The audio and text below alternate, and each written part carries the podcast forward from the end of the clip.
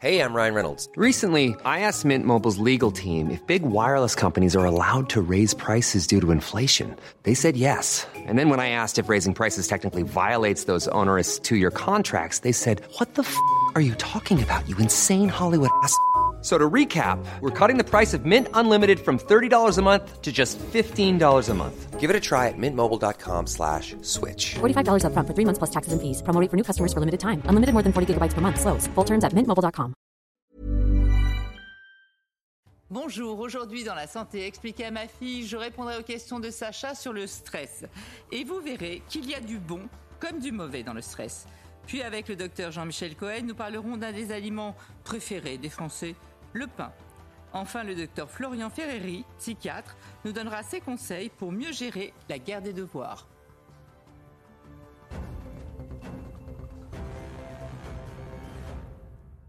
Alors Sacha, on s'intéresse au stress aujourd'hui. Alors c'est vrai que pour la plupart d'entre nous, le stress, c'est le mal du siècle. En fait, oui, c'est vrai, il peut être parfois notre pire ennemi, mais il peut être aussi notre meilleur ami. Bon alors ça, tu vas nous expliquer comment c'est possible. Bien sûr que c'est vrai. Mais d'abord, réexplique-nous ce que c'est le stress. Concrètement, qu'est-ce qui se passe dans notre corps pour qu'on ait cette réaction de, bah, de stress? De stress. Le stress, en fait, c'est une réaction de notre organisme à une menace. En fait, notre cerveau, tu sais que tout passe par le cerveau, hein, notre cerveau est un véritable détecteur de menaces. Dès qu'il y a une menace, le cerveau est en alerte. Imaginons que tu sois, que tu sois en train de faire la chose qui te plaît le plus au monde. Mhm. Eh bien, s'il y a une sirène qui sonne, ton cerveau, il s'occupe plus du tout de ce que tu fais, même s'il aime ça. Ouais, il va tout de suite s'occuper. Pourquoi? Ok. Pour, euh, Il va faire sécréter, donc le cerveau va faire sécréter tout de suite, en cas de danger, des hormones par les surrénales. Tu vois, les surrénales, ce sont ces petites glandes que l'on voit en vert fluo. Et si elles s'appellent surrénales, c'est parce qu'elles sont au-dessus des reins. rein, Voilà. Donc, le il y a un stress. Le cerveau euh, commande aux surrénales de sécréter deux hormones, enfin plusieurs. Mais là, j'ai mis les deux principales hormones du stress, l'adrénaline et le cortisol. L'adrénaline, c'est l'hormone guerrière. Qu'est-ce qu'elle va faire, l'adrénaline? Elle va tout de suite mettre tous vos sens en éveil. Comme ça, tu verras mieux, tu entendras mieux, tu respireras mieux.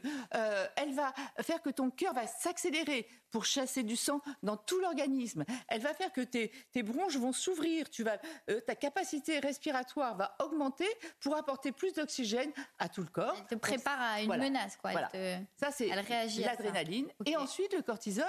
Alors là, cette hormone, qu'est-ce qu'elle va faire? Elle va en fait puiser de l'énergie partout où elle en trouve dans le corps, notamment au niveau du foie, faire fabriquer euh, du glucose, du sucre. Tu sais que le plus gros carburant du cerveau, c'est le glucose. Donc, elle va mettre, euh, faire fabriquer du glucose, elle va tout mettre en réserve, tout ça pour préparer quoi? De l'énergie. Et de l'énergie, pourquoi Deux objectifs, soit pour fuir, s'en aller, face au danger, soit pour combattre. C'est comme ça. Si nous sommes là aujourd'hui, c'est grâce au stress. Quand il y avait un prédateur, par exemple, il fallait faire quoi? Soit avoir de l'énergie pour s'en aller vite, soit avoir beaucoup d'énergie pour le combattre. Oui, mais tu parles d'une époque où, il y avait besoin euh, de réagir à des menaces comme ça. Mais maintenant, il n'y a plus besoin de ce stress, il n'y a plus ces Mais bien, menaces. mais bien sûr qu'on a toujours plein de stress positif. Des prédateurs, il y en a sûrement, mais d'autres, un autre genre. Mais euh, bien sûr qu'on a besoin de ce stress positif et on l'utilise en permanence. Quand tu es euh, en voiture, par exemple, si quelqu'un traverse, c'est le stress qui te fait réagir tout de suite et hop. Je veux tu dire vas- que sans le stress, sans la décharge Voilà, des hormones, sans tu hormones. réagirais pas. Ah en non, tu fait. réagirais pas. Quand tu pars, par exemple, euh, faire une compétition sportive, tu vas pas y aller les mains dans les poches comme ça. Tu vas y aller, tu vas te préparer, tu vas être stressé. Mhm. Et quand tu es stressé, ton organisme va fabriquer des- ces hormones pour mettre tout ton organisme au maximum de puissance, avec un maximum d'énergie. Un examen pareil, pour que ton cerveau soit attentif, vigilant. Il y a même des personnes qui ont besoin de ce stress pour fonctionner. C'est vraiment un stress positif. C'est-à-dire qu'ils ont, par exemple, quelque chose à faire dans un mois, ben, ils vont attendre les trois derniers jours. Pour, tu vois ce que je veux dire? Ils vont attendre les trois derniers jours pour le préparer, parce que pour eux, c'est là qu'ils seront les plus D'accord, les performants. plus efficaces. Ça, c'est le stress positif, tu Mais vois? quand on parle du stress aujourd'hui, on parle du stress en tant que maladie, du stress qui est néfaste. Alors, comment on peut passer du stress positif et utile, parce que là, dans ces cas-là, il était même indispensable, à ce stress négatif Qu'est-ce qui fait qu'on passe de l'un à l'autre? Ben, en fait, quand tu as toute cette libération, cette production d'énergie dans le corps, si elle ne s'évacue pas, euh, compétition sportive, elle va s'évacuer. libère toute l'énergie qui a été Et si elle créée. ne s'évacue pas, ça va rester comme ça, ça va euh, ruminer, tu vois, Donc ça va ce qui te est pas bon, c'est qu'il y ait la sécrétion d'hormones, mais qu'après elle ne Voilà. soit pas libérée. Mais voilà, c'est fait pour être libérée cette énergie. Si elle n'est pas libérée, qu'est-ce qu'elle fait? Elle va te bouffer de l'intérieur, Ouais. le cerveau, les organes, tout, tout, tout. Voilà, c'est ce qu'il y a. Et, et alors maintenant, parce qu'il y a des grands laboratoires maintenant qui travaillent sur le stress. Hein, euh, bah oui, c'est quand même plus qu'on a dit pour beaucoup. Très concernant, maladie. ouais, Et, et donc, dans ces grands laboratoires, on s'est aperçu en fait qu'il y avait ce qu'on appelle des, hum, la, la recette du stress. Euh, C'est-à-dire la recette. la recette du stress, c'est-à-dire que, quel que soit ton âge, quelle que soit ta, ta situation, quelle que soit ta nationalité, quel que soit ton travail, euh, quel que soit ton sexe, voilà, on a tous des, des, des caractéristiques très particulières de ces agents stressants. Pour t'en souvenir, c'est Ah, ciné. donc les causes du stress, d'accord. Voilà. C'est comme contrôle.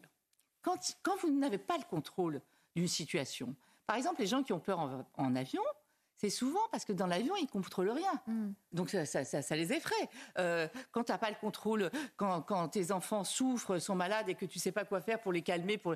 là, ça, c'est une situation stressante, tu vois. Après, imprévisibilité. Euh, bah, ta nounou, elle te prévient à, à 7 heures du matin que finalement, elle ne peut pas venir. C'était imprévisible. C'est une source de stress. Comment tu vas faire? Comment tu vas gérer? Bah, Tu vois, euh, il y a tout à coup une, une- une alarme qui sonne. tu penses qu'il va y avoir le feu. C'est imprévisible. Tout ça, c'est source de stress. La nouveauté aussi. Une nouvelle école, par exemple, pour un enfant, Un ou un nouveau travail. job, ou un nouveau patron, enfin voilà, ou, ou un bébé qui arrive, c'est tout nouveau, c'est tout ça, c'est source de stressant, stress. stressants pour tout le monde. ouais. Voilà.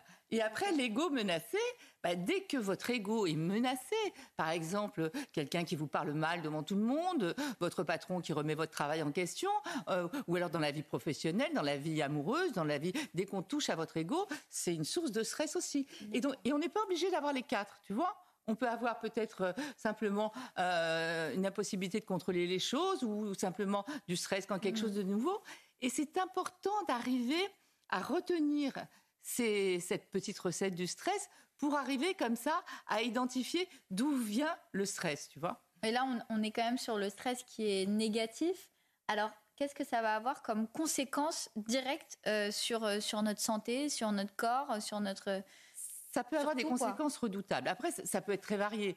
Il y en a qui vont avoir des maux de tête, il y en a qui vont avoir des maux de dos, il y en a qui vont Mais avoir... ça a vrai, un vrai impact. Ah oui, ça agit sur- vraiment sur tous les organes. la hein. santé. Euh, des troubles digestifs, tu peux avoir euh, euh, la boule au ventre, tu peux avoir euh, une accélération du transit, tu peux avoir une perte de l'appétit, au contraire, tu peux prendre du poids, tu peux avoir des palpitations, le cœur qui va trop vite, difficulté à respirer, des troubles du sommeil, bien sûr. Ah ouais, des mais- insomnies quand t'es Voilà. stressé. mais aussi des troubles de l'humeur, des troubles de la libido, des problèmes cutanés. Souvent, quand on est stressé, on a envie de se gratter, ouais. euh, tout ça. Voilà. Donc on peut avoir tout un tas de symptômes et on peut même avoir des symptômes assez inattendus, assez indirects. On n'y pense pas souvent, mais le stress favorise le vieillissement. Euh, on va le voir, ça favorise le vieillissement. Ah oui, d'être Ah oui. stressé, ça fait vieillir Donc c'est vrai ça. Oui, oui. D'accord. Ça accélère le vieillissement, ça fait baisser les défenses immunitaires, donc on sera plus sensible aux infections. Ça augmente des poussées, par exemple, des maladies auto-immunes, comme la maladie de Crohn. Eh bien, tu peux avoir plus de poussées si tu es stressé. Euh, les phobies, les addictions. Et ça euh, peut même aller jusqu'à euh, dépression, burn-out, c'est du stress, stress, ouais. isolement. En fait, c'est quand c'est quoi. permanent, tu vois, quand c'est chronique. Ouais. là, ça devient terrible. Et tu as dit tout à l'heure que les agents stressants, donc les causes du stress, étaient communes à tout le monde. Mais alors, comment ça se fait qu'il y ait des gens qui réagissent au stress de façon. euh, enfin, qui ne sont pas du tout sensibles au stress et d'autres beaucoup plus Est-ce que ça veut dire qu'on n'est pas tous égaux Mhm. face, face au stress? Tu as raison de le préciser, effectivement. Les agents sont les mêmes, mais, la manière voilà. de réagir est différente. Voilà. Il y a ce qu'on appelle le point de résistance. Euh, je vais vous donner un exemple pour le cerveau. Euh, vous voyez, là, c'est une courbe en U inversée. Les effets sur le cerveau euh, en fonction de la concentration d'hormones du stress. hein. On voit bien que jusqu'à un certain point de résistance, le cerveau, il va être plus vigilant, plus attentif, euh, il va bien mémoriser, va tout va bien se passer, ça va être positif. Et après, quand tu Ça fait les effets dépasse le point de résistance, hop, c'est le contraire. Fuite des idées, trouble de la mémoire, etc. Et on n'a pas tous ce même point de résistance, ce qu'on appelle la résilience aussi, tu vois. Donc, ce qu'il faut surtout, c'est bien connaître les limites, parce que sinon, après, on va basculer vers les effets négatifs, tu vois. Alors justement, qu'est-ce qu'on peut donner quand On a vu les conséquences qui peuvent être très très graves. Qu'est-ce qu'on pourrait donner comme conseil pour euh, savoir apprendre à gérer son stress au mieux et avoir un point de résilience qui est beaucoup plus élevé pour. Euh, bah déjà reconnaître les ciné, là, les agents, les, quatre caractéristiques, mais ensuite il ne faut pas l'anticiper. Il y a des personnes, par exemple. C'est facile à dire, mais oui. Oui, oui, mais il y en a plein qui l'anticipent. Il y a des personnes, par exemple, qui ont peur en avion. Mais en fait, si elles y pensent avant, des jours, des semaines, voire des mois avant, elles vont avoir encore plus de stress et libérer encore plus d'hormones du ah, donc même le fait de penser à un événement stressant, ça fait sécréter les hormones. Voilà. Donc il ne faut pas l'anticiper. Ça peut être encore plus mauvais que le finalement le, jour où ils prendront l'avion, ça passera très vite. Donc faire comme si on n'allait pas prendre l'avion. Puis euh, Après, il faut identifier ce qu'on vient de dire, connaître les agents stressants, les hiérarchiser si tu, n'y a pas de raison d'être stressé parce qu'on vous a mal coupé les cheveux ou parce que vous êtes bloqué dans la voiture, quoi. Les embouteillages, c'est rien. Donc il faut arriver à être stressé. Cloisonner aussi. On est bombardé d'informations, de notifications sur nos téléphones et tout en temps. Il faut couper. Il faut tout couper et être un peu tranquille. Ne pas attendre pour consulter, ça c'est important. Il ne faut pas attendre le point de rupture qu'on a vu tout à l'heure où tout peut s'inverser. Parce qu'il y a des solutions. Voilà. voilà. Et après, bah, les activités physiques, pourquoi? Parce que cette énergie, il faut la libérer. Donc il faut la sortir. Donc quand on vous dit que c'est important l'activité physique, c'est pour le cœur, c'est pour les, les, muscles, pour le corps, tout ça, mais c'est aussi pour libérer cette énergie, pour être moins stressé, la relaxation, la sophrologie. Il y a des applications euh, pour apprendre à respirer, pour apprendre à se calmer en cas de Respirelax ou d'autres, euh, voilà. Donc tout ça. L'important, c'est d'arriver à comprendre que il faut arriver à identifier pour pour se débarrasser de son ennemi, il faut bien le connaître. Voilà. Donc, essayez de bien connaître ce qui vous, peut vous stresser et comme ça, on arrivera à le positiver. Et n'oubliez pas que le stress, c'est utile aussi.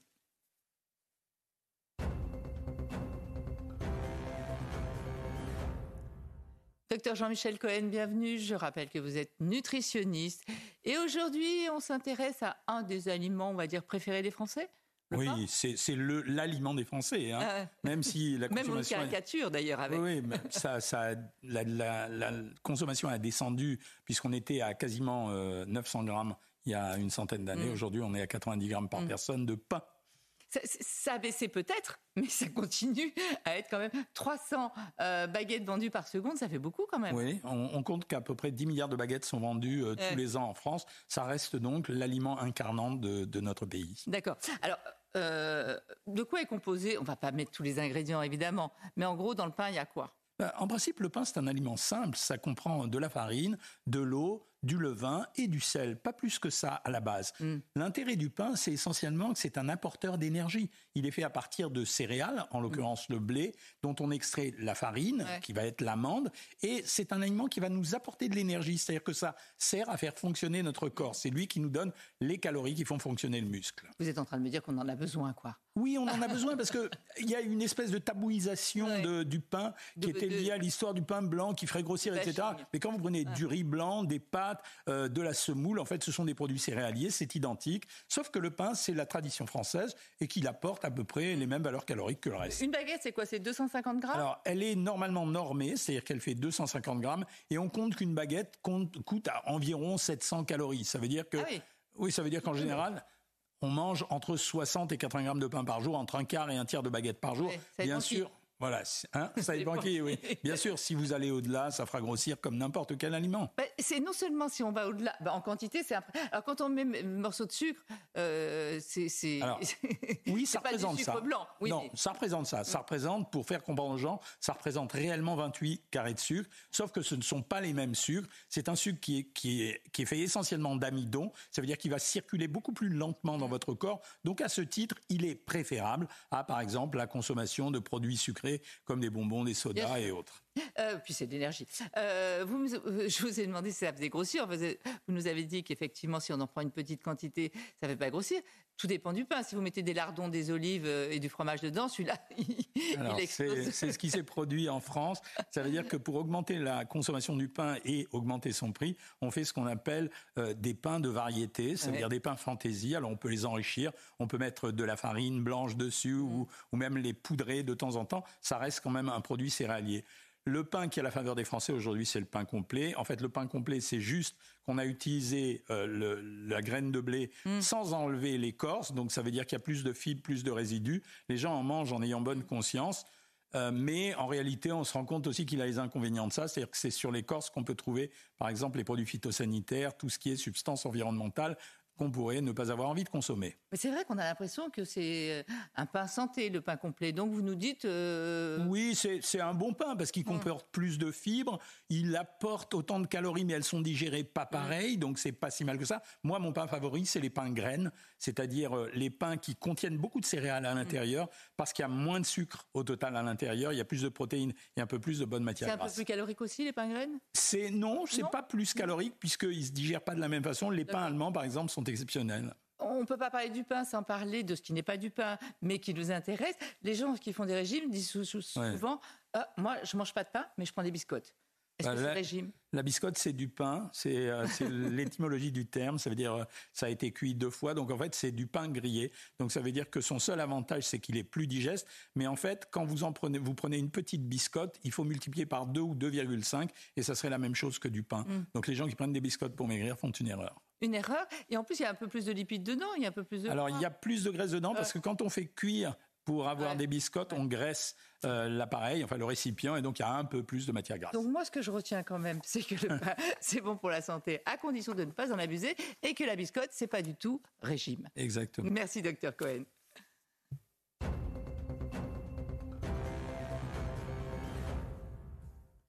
Professeur Florian Ferreri, bienvenue, je suis ravie de vous accueillir.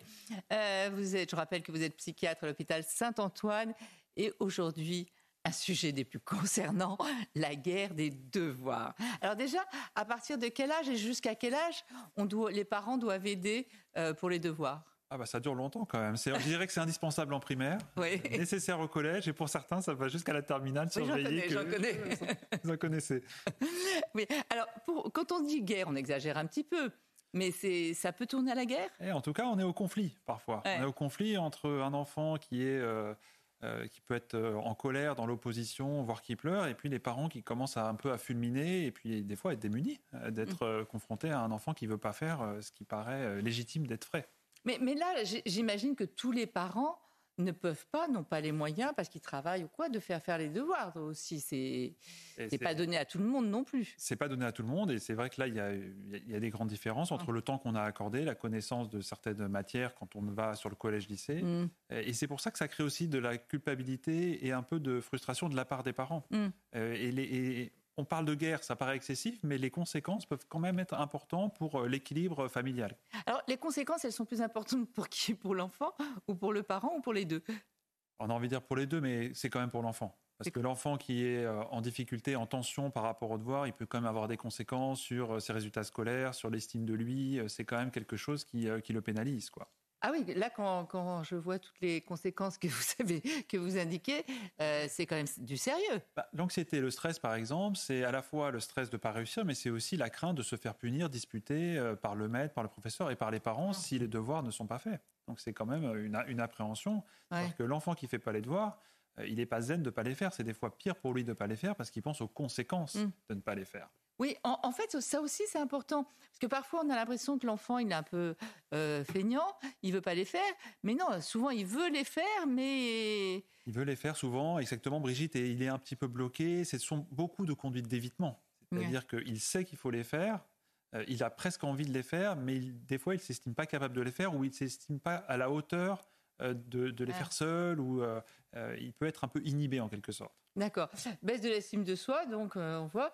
Frustration. La frustration, vous voulez dire quoi par là La frustration, c'est la tension à, ne pas réussir à faire ses devoirs et finalement être toujours dans, l'évitement. C'est ce qu'on disait tout à mmh. l'heure et puis les tensions familiales énormes que ça procure. Un enfant qui fait pas ses devoirs, euh, c'est quand même un point le soir de discussion euh, formelle et on est, euh, t'as fait tes devoirs, t'as fait quoi Et quand c'est pas fait, ben, tout le monde, tout, c'est un, vrai sujet, C'est un vrai sujet. c'est un vrai sujet qui devrait pas justement être un vrai sujet et surtout pas le soir encore à table. Exactement, ça devrait être réglé bien avant. On va en parler après, mais exactement, il faut créer des routines. mais autre chose, il y a des phrases aussi terribles. Terribles. Toutes les phrases dévalorisantes, les phrases méchantes en fait qu'on dit pour motiver, en fait sont démotivantes. Mais c'est pas volontairement. Enfin, je ils veulent pas faire du les parents, de base, veulent bien faire. Bah mais euh, les propos durs pour motiver l'enfant, euh, t'es bon à rien, t'as rien compris, euh, t'es nu, je t'ai déjà expliqué, regarde ton frère, regarde ta sœur. Alors ça, c'est terrible. Donc, donc, donc, vous devriez faire un petit, un petit livret sur les phrases à ne pas prononcer. Exactement. Il y a des phrases qui, sont, qui deviennent des schémas de pensée ultérieurs chez l'adulte et qui euh, peuvent pénaliser un adulte pendant longtemps. hein. donc, euh, Alors, euh, nous, ce qui nous intéresse, c'est vos conseils. D'accord, oui. Alors, on peut, on peut quand même trouver des solutions pour trouver, avec diplomatie, une solution à cette guerre. Bah, déjà, comprendre pourquoi il ne veut pas les faire. Et souvent, c'est vraiment un problème de compréhension, de peur de mal faire, de ne pas être à la hauteur soit des exigences des parents, soit des exigences des professeurs. Donc ça, c'est important, le dialogue. Parler gentiment aux enfants. Ça, c'est dur. hein. Mm. Tout le monde est fatigué le soir, tout le monde Ah a envie de un petit peu dégoupiller, mais il faut réussir à faire ça. Ça ne veut pas dire qu'on ne crée pas quelque chose de strict, et notamment créer une routine. C'est-à-dire qu'on n'est pas à rediscuter tous les soirs à quelle heure les devoirs doivent Ouais. être faits, quand est-ce qu'on s'y met quand on rentre de l'école ou du collège. La routine, elle est indispensable, c'est qu'on on prévoit un horaire où ça doit être fait. Mm. Et l'enfant doit se justifier s'il ne le fait pas. Encourager l'autonomie, bah oui, il y a des parents qui se Mm.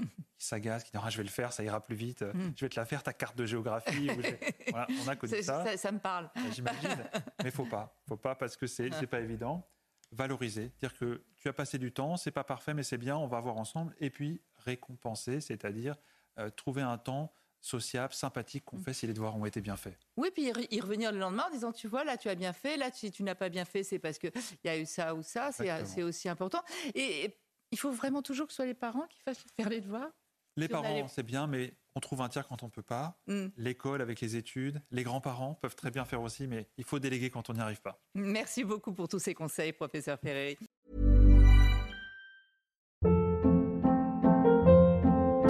Hold up. What was that? Boring. No flavor. That was as bad as those leftovers you ate all week. Kiki Palmer here, and it's time to say hello to something fresh and guilt-free. Hello Fresh. Jazz up dinner with pecan-crusted chicken or garlic butter shrimp scampi. Now that's music to my mouth. Hello Fresh. Let's get this dinner party started. Discover all the delicious possibilities at hellofresh.com.